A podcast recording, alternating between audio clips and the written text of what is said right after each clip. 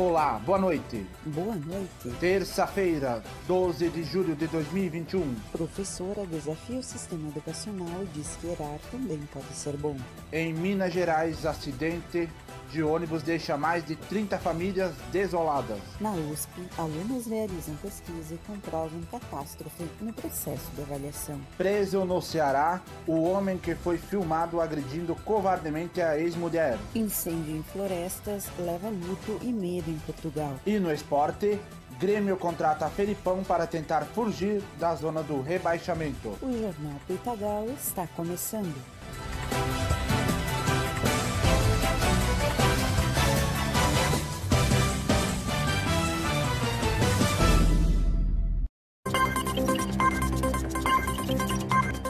Rio de Janeiro, professora desafia o sistema educacional e diz que errar também pode ser bom. Veja na reportagem. Quando entrevistada, a professora Maria da Glória explicou sua fala, onde cita que o processo do erro é muito útil para que os alunos consigam aprimorar seus comportamentos. O erro não costuma ser valorizado, inclusive costuma ser evitado, escondido e indesejado por todos, inclusive pelo professor. Os estudantes, então, costumam ver o erro como algo punitivo, ficam com medo de errar porque é algo que lhes causa vergonha, e essa insegurança faz com que as crianças parem de desenvolver sua criatividade, já que na sua espontaneidade ela pode errar e os colegas rirem dela.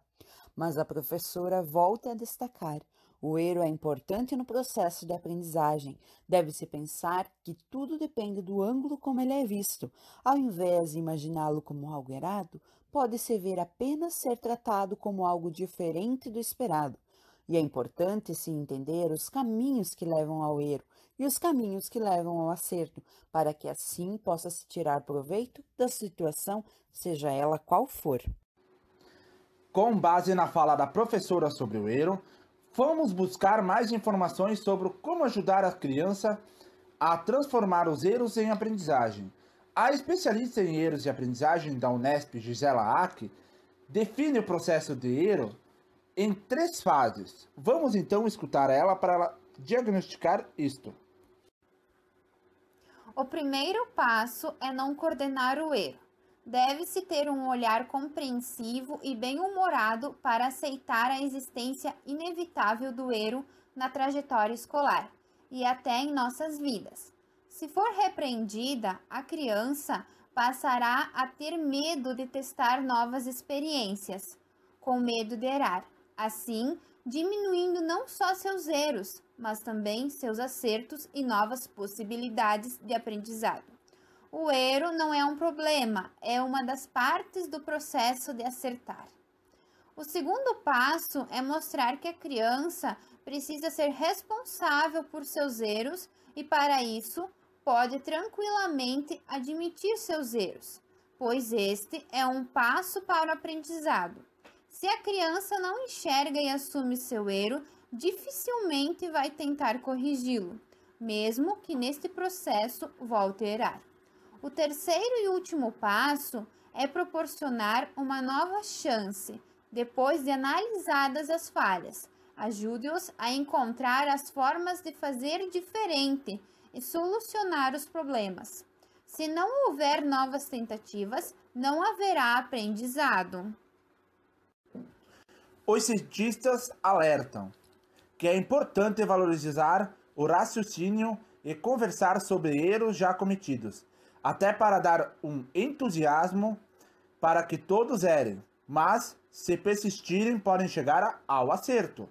Por fim, exalta a persistência de todos os gêneros. Cientistas de sucesso tiveram seus erros e fracassaram, até pelo seu sucesso. Falar sobre casos inspiradores também vai ajudar os alunos para ter paciência nas suas melhores práticas. Um ônibus de turismo capota na BR-262 no Espírito Santo. Veja na reportagem de Clademir Groseta. Um ônibus de turismo tombou em uma ribanceira no quilômetro 115 da BR-262 na região do sul do Espírito Santo, por volta das 9h30 da noite desta terça-feira. A PRF informou que foram contabilizados 30 vítimas, sendo 3 em estado grave e 27 com ferimentos leves.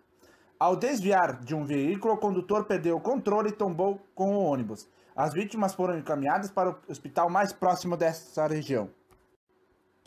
Acadêmicos da USP publicam um estudo em revista científica internacional tratando sobre o processo da avaliação.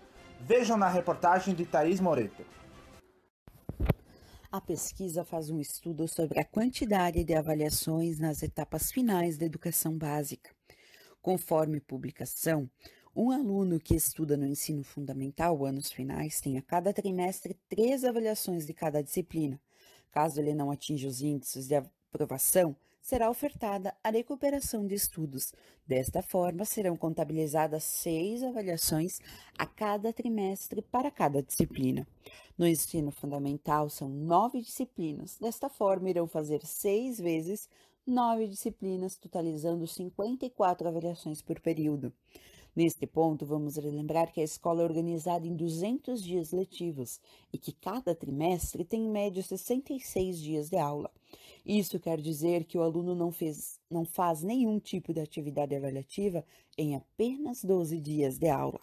Continuando, para um período de um ano, teremos 54 avaliações vezes três trimestres, totalizando 162 avaliações. Porém, ainda vale lembrar que não contamos as Olimpíadas das áreas, que são ofertadas pelo Ministério da Educação, MEC, e os exames finais, caso o aluno precise fazer somando 54 avaliações, mais 9 Olimpíadas, mais exames finais, totalizando 180 provas por ano.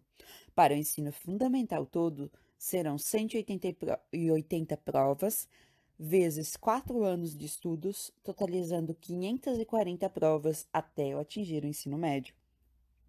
Nesse momento, no ensino médio, os alunos têm 12 disciplinas em regime especial, novamente de três trimestres.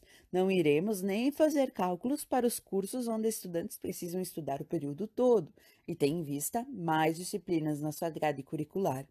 Serão então seis avaliações vezes 12 disciplinas, vezes três trimestres. Isso tudo igual a 216 provas, mais atividades extras citadas anteriormente. 236 provas por ano, vezes 3 anos, igual a 708 provas para concluir o ensino médio. Não conta aqui que existem escolas que se organizam por áreas do conhecimento, onde alunos realizam atividades que englobam diversas disciplinas. Se formos somar a quantidade de avaliações dos quatro anos de estudo no ensino fundamental, mais os três do ensino médio, teremos um total de 1.248 avaliações. Durante os sete anos de estudos, temos 1.400 dias letivos. Se fizermos 1.400 dias de aula menos 1.248 provas, sobrariam 152 dias de folga. É como se um estudante começasse a estudar no sexto ano e, a partir de setembro daquele mesmo ano e durante os próximos sete anos, ele teria algum tipo de prova avaliativa todos os dias. Caso ele achasse muito ruim, poderia escolher também ir realizar suas avaliações por um período mais curto. Para isso, seriam necessários três anos e quatro meses realizando tarefas de domingo a domingo, e depois disso poderia desfrutar do seu descanso eterno. A conclusão do estudo é que a avaliação está focada apenas em notas, no certo e no errado, e não se ouve qualquer tipo de aprendizado que talvez o aluno não tenha conseguido expressar de forma correta em sua avaliação.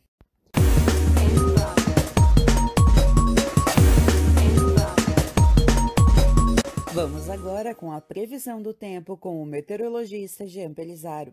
Me diga, Jean, como vai ficar o tempo para essa semana? Olha, Thaís, as notícias são boas. Ao longo do dia, o céu fica com poucas nuvens e o sol vai predominar durante todo o dia. Na região centro-sul, a umidade do ar deve chegar aos 25% durante a tarde.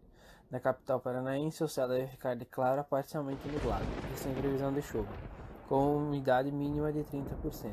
Os municípios da região da zona rural devem ter as maiores temperaturas desta quarta-feira, 34 graus. No Ceará, DJ Ives é preso após agressão na ex-mulher. Veja na reportagem. Vídeos gravados por câmera de segurança interna mostram o DJ Ives agredindo a ex-mulher na frente da filha e de outras duas pessoas. Ives é produtor de Xande do avião desde a época do Aviões do Foró. E neste ano se lançou como artista tendo com sucesso nacional a música Volta Bebê, Volta Neném e esquema preferido. Um incêndio de grandes proporções deixa mortos e feridos em Portugal. Veja na reportagem de Thaís Moreto. Um incêndio devastou a região central de Portugal desde sábado e provocou a morte de 64 pessoas. Delas, 47 morreram carbonizadas, sendo que 30 estavam dentro de seus carros e 17 fora deles, ou à beira da estrada, o que sugere que tentaram fugir das chamas.